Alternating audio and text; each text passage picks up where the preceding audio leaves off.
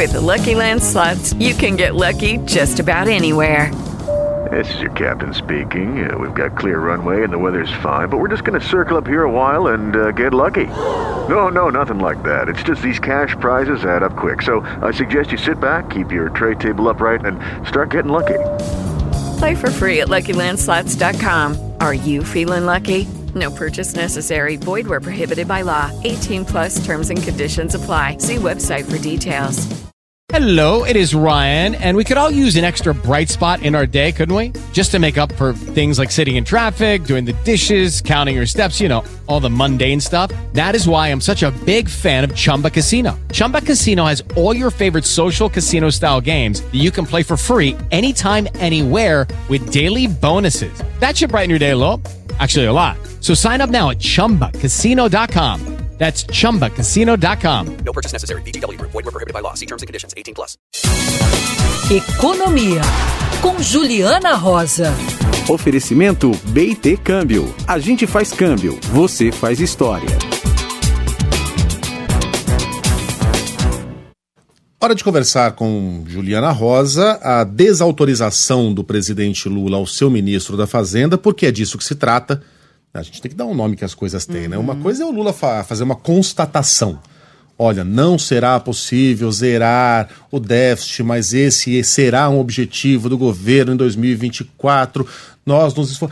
Outra coisa é tratar aquilo como algo descartável, com desdém, como se fosse um, um mimo para o mercado como se fosse algo que, em que ele tem que escolher o mercado ou o povo, e, e, e, e, nesse caso ele fica ao lado do povo.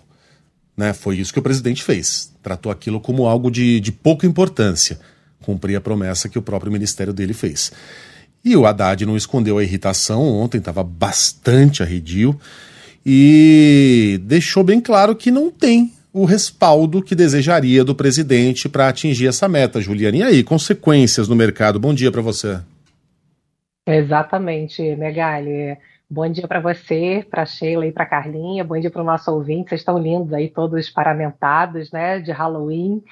E o que a gente vê é um ministro, de fato, muito é, ali vendido naquela entrevista coletiva com os jornalistas, porque o tempo todo os jornalistas perguntavam mas e aí, ministro, a meta de entregar no ano que vem o equilíbrio das contas públicas está mantida? E aí ele respondia: a minha meta está mantida. Bom, a meta dele enquanto ministro da Fazenda é diferente de ter a meta do governo. A meta não é dele, a meta é do governo. E ficou faltando, né, como é, ficou muito claro, que houvesse ali um apoio explícito do presidente Lula para cumprir essa meta de equilíbrio fiscal. Então, ele ficou é, ali durante a coletiva justificando, na verdade, sem dizer que é, as palavras do presidente Lula tinham sido mal interpretadas, né? É, não, ele ficou justificando por que, que o presidente Lula havia dito na sexta-feira que o equilíbrio das contas era praticamente impossível, porque ele não ia fazer corte nenhum de investimento.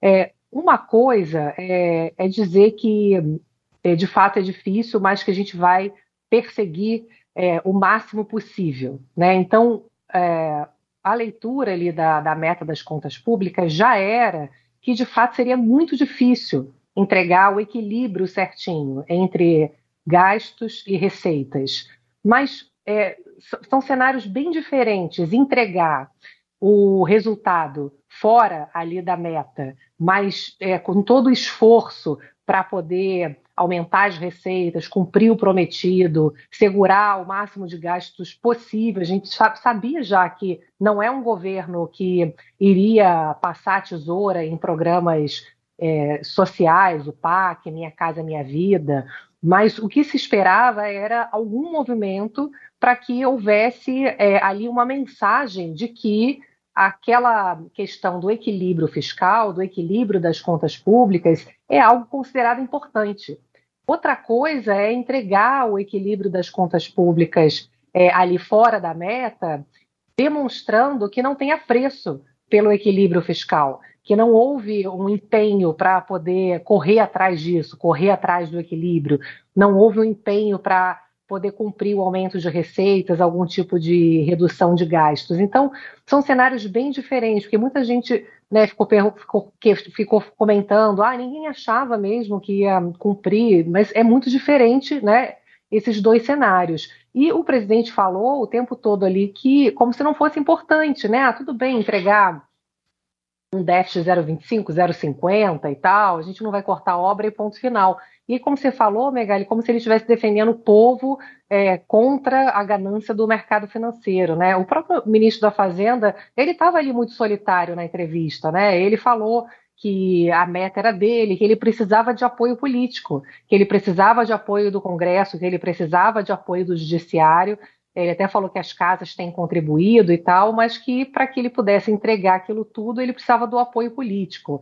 É, então, ficou parecendo um ministro isolado ali, mais isolado politicamente, a, a, a ala política conseguindo fazer pressão para mudar a meta é, das contas públicas, e o grande risco hoje, hoje é, terça-feira, vai ter uma reunião, hoje a, o, o, o, relator da LDO disse que vai apresentar hoje é, os parâmetros ali do orçamento do ano que vem, é, vai ter uma, uma, preliminar ali da Lei de Diretrizes Orçamentárias na Comissão Mista do Orçamento.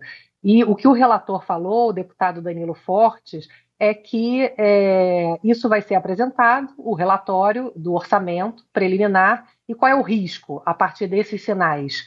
O risco é que essa é uma oportunidade para que algum parlamentar apresente uma emenda propondo alterar a meta das contas públicas. Isso não é defender o povo porque a gente já vê o povo, na verdade, que vai pagar essa conta. Os juros futuros, que é quantos investidores cobram para financiar a dívida do Brasil, aumentou.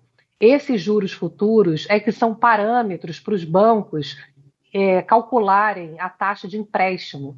Você imagina, numa situação de alto endividamento, e se aumenta o custo do crédito, quem paga são as pessoas, e normalmente os mais pobres que quem está mais encalacrado. O dólar estava abaixo dos cinco reais antes dessas declarações do presidente Lula. Voltou a subir, subiu na sexta, subiu ontem de novo acima de cinco reais, no momento em que o dólar está em queda no mundo. Então fica muito claro também que o dólar passou dos cinco reais novamente por conta desse aumento de risco provocado aqui dentro do Brasil. Isso é risco para a inflação é risco para uma redução de juros, principalmente no custo final para o consumidor.